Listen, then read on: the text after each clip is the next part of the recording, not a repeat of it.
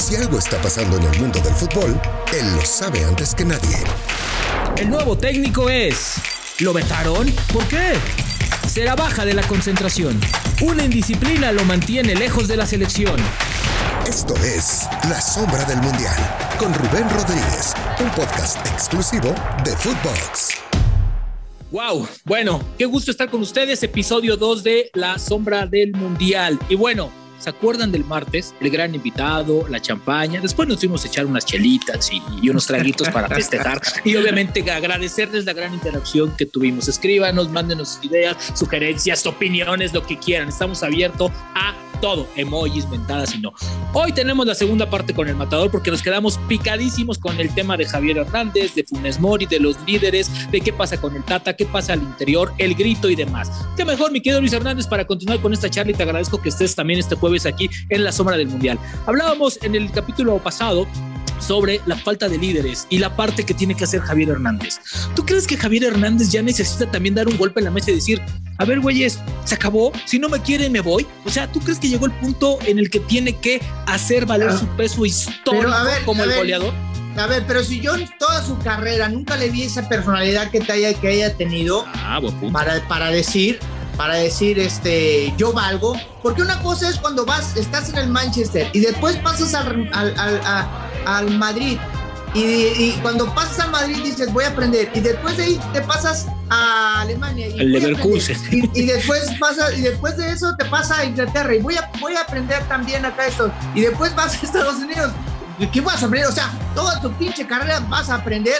Caray estoy en el Manchester no voy a aprender voy a disfrutar y voy a jugar y voy a demostrar de qué somos los mexicanos. Estoy en el Madrid y chingado también voy a saber qué están haciendo que diga que hoy, hoy tiene que decir por qué no está en la selección, si se peleó, si esto y nada, y decir, señor, yo puedo ser el, goleador y soy el goleador y siempre lo he sido y nadie me lo va a quitar hasta el momento, pero si no habla, tampoco, tampoco mi Rubén, es, son de los tipos que, son de los tipos que simplemente si eh, prefieren ser los buenos del cuento y los mártires. Los buenos entre comillas, ¿no? Porque tú sabes que todo el mundo tenemos nuestras cositas. Matador, ¿qué es lo más complicado de una selección mexicana? El interior, el grupo, cuando hay un líder, lo más tan fuertes, grupos, porque es cabrón, ¿eh? O sea, hay, dos, tres jugadores creo, Lo más complicado creo es eh, eh, armar bien a, el grupo, el vestidor. Pero ¿cómo lo tienes que armar? ¿En base a qué? ¿A la calidad? ¿O a que se lleven bien? ¿A que no se hagan caritas? ¿A que se lleven bien? Hablando, no, no, hablando, hablando y la pues a ver, señores, es la situación va a estar así y, este es un mismo barco, vamos a jalar para este lado.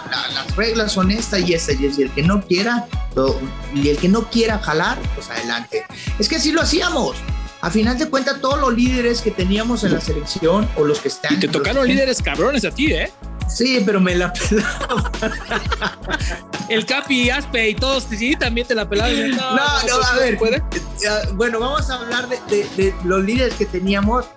Es que, es que no, o sea, siempre me la pasaban regañándome a mí. Siempre, siempre. Pero se parte, se parte la madre en el campo y a final de cuentas no pasa nada. O sea, tienes un sacrificio, tienes una actitud muy buena, eh, te puedes, te puede o no gustar un compañero y todo eso, pero pártetela en el campo. ¿Por quién? Por la selección y por el equipo. No vas a dejar de correr, no vas a dejar de meter un gol, no vas a dejar de, guardar la, patita eh, por cuidarte, por cuidarte. Hace poco escuché una, un comentario de, alguien, no voy a decir nombres para no herir su, su, su este, no voy a decir ahorita digo, pero ay, que, el jugador mexicano se guarda para, se guarda eh, eh, porque ya está jugando en Europa. Y, dice que lo dijo por experiencia. no, bueno. no voy a decir nombres, pero ganó, ganó muchos pichichis en, en, no, en, Europa. No, pues. yo, no, chica. No. Y él es nuestro máximo referente en Europa. No, chica, yo no, concuerdo, yo no concuerdo. A ver, yo no concuerdo con lo que dijo. Porque no me voy, yo no me voy a dejar de meter la, eh, la pierna, o, o yo nunca lo hice, por guardarme. O sea, y cómo él sabe, y cómo él sabe que, que, se está guardando el tecate, cómo él sabe que se está ganando, que se está guardando el chicharito, cómo sabe, cómo sabe, no puedes decir eso. Digamos, pues, si te fue toda madre, pues qué bueno.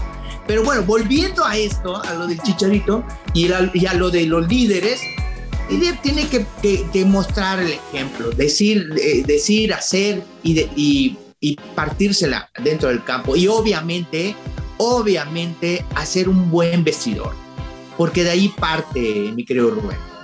El, este, este vestido a veces es muy complicado y tú lo sabes, porque hoy tal vez no era como antes, porque hoy ya viene que el, pan de caja, que el refresco de cola, que el jabón, que no sé qué, que el shampoo, y todo el mundo quiere ganar dinero, lo cual es qué bueno, se los pagan, qué bueno, se lo merecen, porque se parten a madre en una cancha. Pero a veces eso también termina siendo un problema. Ahora, el tema de Rogelio Funes Mori, porque en el capítulo 1 me dijiste que no que naturalizados, nada más no. Ok. ¿Tú crees que Funes Mori no le puede aportar algo? Yo creo que es el mejor delantero de la liga, te lo digo honestamente. El mejor delantero hasta por encima de Guiñac en cuanto a condiciones. ¿Tú no crees eso? ¿Tú no crees que el talento de Funes Mori no le puede aportar? Le puede aportar, claro, y lo ha hecho ahorita lo ha hecho, o sea, ha metido, ha metido los, los goles y, me revientan a mí en las redes sociales. Le metió, lleva, ¿qué? ¿Tres partidos? ¿Tres goles? Sí, chingado. Sí. ¿A quién? ¿A Guatemala? Costa Rica. Oh, bueno. es que entonces los meten a ellos. Que le, que, le meta a, a, a, Holanda, Alemania, Brasil, Argentina, chingado. a eso. Claro. Este, pero llegó en un mal momento, llegó físico, o sea, llegó con una sequía de goles eh, eh, de Monterrey. Y luego para, para meterlo a la selección, no, no, caray. Yo a mí no me gusta, bueno, de entrada no me gustan los, los naturalizados en, en nuestra selección mexicana. Eh, en el himno, en el himno, este, estaba, estaba cantando el del Monterrey, yo creo, en lugar de. No, no seas así, güey. Estaba cantando. Se lo sabe mejor que varios que yo he visto. ¿No viste? ¿eh? Hasta en finales. ¿No viste? y la, no, la cámara, ¿Cuál el de Monterrey? La cámara, no cuando pasa la cámara, ya sí, empieza rapidito. a cantar. Y empezó bueno, a decir, pues... por eso arriba el Monterrey. no digas eso. A ver, yo creo, que es un, yo creo que es un buen jugador y que, te, y que le va a aportar. Claro. Ahora, no, es no un buen, hay nadie. Eh, Rubén, Rubén, es un buen jugador. Es un buen jugador. O sea, tú sí no quieres sí, a nadie naturalizado. Sí, de, tú sí eres eh, de los que te envuelves de la bandera y te avientes como niño héroe. Pues eh, si me aviento y me envuelvo. Eres romántico, todo eso, ya de la historia, no te gusta. Ya la, ya la historia hablará de mí y, y sigue hablando. Pero no, yo siento que eh, como no tenemos ahora, pues, se mete, se mete a Funes Mori, porque sí, eh, desafortunadamente hemos dejado de producir jóvenes importantes, salvo Guadalajara, y Guadalajara ya tampoco produce, se los quita León y creen que son los mejores. Eh, sí, sí, entonces, eh, pues bueno, es lo que hay, es lo que hay, es lo que tenemos en nuestro fútbol mexicano, pero sí, si por mí fuera, eh, primero vería a un jugador mexicano. Oye, ahora, ya para ir cerrando esta parte, eh, ¿cómo ves a la selección en general? Hoy, hoy sufre cuando enfrenta la zona, eh, de nada sirve que vayas a una gira europea a mostrar carácter y personalidad en amistosos si en los partidos importantes no hay. Estamos atados al quinto partido como un discurso ya populachero, me parece, de, una, de un mundial, pero creo que es la realidad del fútbol mexicano. Creo que el fútbol mexicano no está para más en estos momentos, no le da para entrar dentro de los ocho mejores del mundo, es la realidad. ¿Tú crees eso no, también? No, entre los ocho mejores del mundo, no creo. No.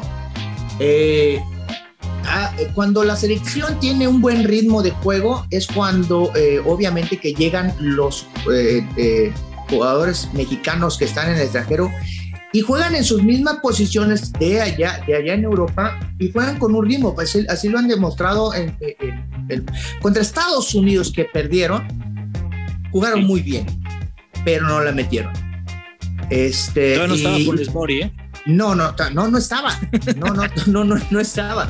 Eh, pero bueno, tienen que, tienen que salirse del script también. Yo siempre lo he dicho.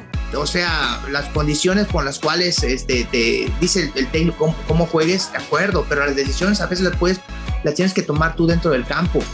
Y ahí es cuando salen los líderes, ahí es cuando salen los cracks, ahí es cuando te das cuenta. ¿Qué le falta a este, a este equipo después de dos años con Martino? ¿Qué le falta? ¿Qué crees que es lo que tiene que ver Martino? Independientemente de la cancha y eso, ¿qué crees que le hace falta?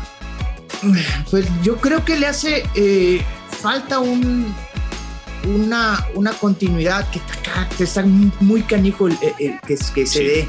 Es, que se dé. Eh, mientras no tengas una continuidad, no va a haber, la, no va a haber la, eh, el, resultado deseado en cuestión de ritmo de partido y funcionamientos. O sea, creo, creo yo así. Eh, no, puedes, no puedes decir una lista de tantos jugadores eh, y, y, decir, este, solamente agarro esos. Yo quisiera saber una lista nada más de 25 jugadores una lista de 25 y ya, y ya chao, párale. Que traiga calidad, ¿no? Que traiga que calidad tenga, y que sean los que 25 tenga calidad, que siempre están, que siempre están. Y, y, y, que los que no están en esa lista luchen por esa lista eh, para estar en sus equipos. Porque eso es lo que te da, eso es lo que te da eh, eh, para llegar a la selección, tus equipos, primera división.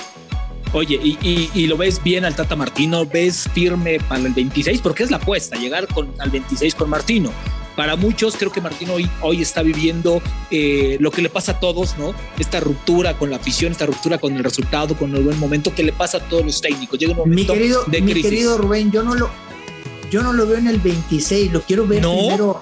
No, a ver, yo lo quiero ver primero el próximo año. Bien, pero a ver, o sea, pero si yo, en Qatar, ver, ¿qué puede si llegar ese, a pasar? Y, que no califiques la siguiente ronda, ¿crees que se tiene que ir Martino? No, no, tampoco. Tampoco, porque a final de cuentas, eh, eh, lo, a ver, si no, si no se califica para el mundial, pues sí, chingado.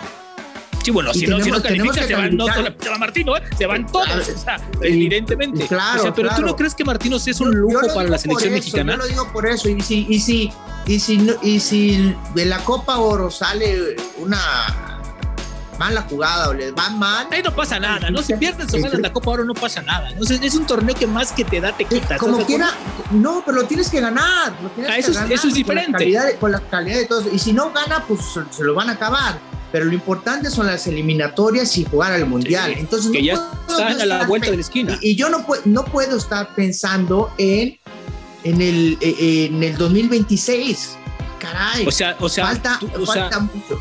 O sea, pero tú no crees que Martino sea un lujo por el currículum que tiene y el palmarés que dirige a la selección mexicana. ¿No crees que es uno de los mejores entrenadores de los últimos años en sí, selección? Pero lo, a, ver, a ver, sí, pero los lujos se tienen que demostrar eh, con, con, trabajo. O sea, no puedes seguir, no, no puedes vivir de, de, de, tu historia, no puedes vivir de, de, de un requisito que, que, que, ya lograste o algo. Yo, yo, yo veo a Martino que es un buen técnico y, y que te, se, se, rodea de gente que sabe de fútbol y hace, hace jugar bien a, a, a, a sus selecciones y a, este médico pues no hay material, caray. No ha habido ese material. Es el tema, la materia poder. prima. Ese es el tema. Si no hay materia prima, ¿cómo le exigimos también? al entrenador, nuestro entrenador nacional se le, tiene, se le va a exigir para, eso. Y tiene que adaptarse a lo que hay. Y tiene que tener ese convencimiento para, para que los chicos que están en la selección, los nuevos o los que ya estuvieron, pues se motiven y jalen para, para un mismo lado. Yo creo que eso es la clave. Oye, y, y, y, ves, si ves figuras a corto plazo, o sea, le ves madera a los Macías, a los Sebastián Córdoba, a los Edson Álvarez, bueno, ya mencionabas hace, hace unos días que Edson es, es, es, un líder, yo también concuerdo contigo, pero a los demás, a Jorge Sánchez, a, a, a, a Jonathan Vázquez, ¿les ves madera de líder? Los veo bien, los veo bien, pero al de Chivas que fue al Getafe, o sea, si no, no. Ya, ¿Por qué? O sea, ¿Tú, no, ¿tú, ¿Tú, crees que Macías está inflado? Es un jugador. Eh, no, está muy o sobrevalorado. O sea, le ganaron, le, le vino, le, lo que pasa es que le vienen, le vienen eh, halagos muy, muy pronto. Es un buen jugador. Eh, pero luego, luego te das cuenta con, con, las respuestas en redes sociales, con lo que dice, con lo que hace. Sí, ¿no? oye, yo creo que si hubiera tenido redes sociales en, en mi tiempo, no, a mí no, me hubieran bueno. corrido del país, chingado. te hubieran mandado a Marte, güey. O sea, no, no. Este, no, pero sí, Rubén, o sea, eh, hay, hay, hay situaciones con estos chicos que, pues, caray, O sea, todavía no eres un top y, ya se creen más mejor que Messi y, cuestionan cosas, sino que no tienen el respeto ante los que les dicen lo que hacen y, pues por eso les va no tan bien. ¿Tú, tú, tú crees que ese sea el punto de Macías? Que a veces habla de más o dice de más o piensa de más y por eso también en Chivas, a ver, con Bucetich tuvo muchos roces, tú lo sabes bien y, por eso cuando sale dice, no, bueno, que si yo lo llevo al aeropuerto, no, se Espérame, espérame, lo que pasa es que con Bucetich, con Bucetich hay que fletarse bien, ¿eh? Hay que cuadrarse más, Bucetich no te dice nada, simplemente, ah, ok, no, conmigo no juegas. No se las bueno, de pedo. exacto. Bueno, si Bucetich sentó a Ronaldinho, güey, en Querétaro, imagínate que no Claro, claro. No, y yo, a ver, yo lo tuve. Yo lo tuve a Víctor. Yo lo tuve. Y a mí también me sentó. A mí también me sentó. Fíjate. Sí, sí. Me dio y no te dijo nada. Pero, eh, este, no, no. Me dijo que venía de una lesión. Venía de una lesión y ya estaba a punto para jugar y habló conmigo, eso sí, habló conmigo con todo como debe ser y me dijo, prefiero, prefiero guardarte para la, para la próxima. Y me dio, ching, bueno, ni pedo, órale. Bueno, lo intentamos. Y me vi a la tribuna, chica. En un clásico, en un clásico. No. Ah, sí, sí. Entonces, y ese clásico lo ganamos en, eh, eh, en, el, en el tecnológico, le ganamos a, a Monterrey 6 a 3. Pero con eso te quiero decir te quiero dar a entender eh, que un jugador, aunque se sea inflado, si tienes un entrenador con carácter, con esa personalidad que tiene Bucetich, no tan mediática, pero serena y concisa para tomar las decisiones, el, otro jugador acaba saliendo, acaba, acaba desinflándose y como lo que, lo que terminó haciendo Macías.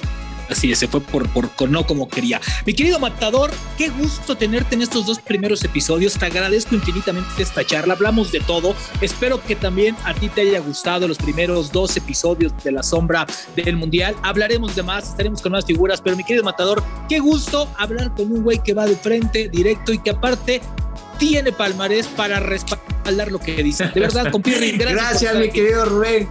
Gracias a ti y mucho éxito, ya sabes, hermano. Gracias. El Matador estuvo con nosotros los primeros dos episodios. Nos vemos el próximo martes con un nuevo invitado y más información aquí en La Sombra del Mundial. Esto fue La Sombra del Mundial con Rubén Rodríguez, podcast exclusivo de Footbox.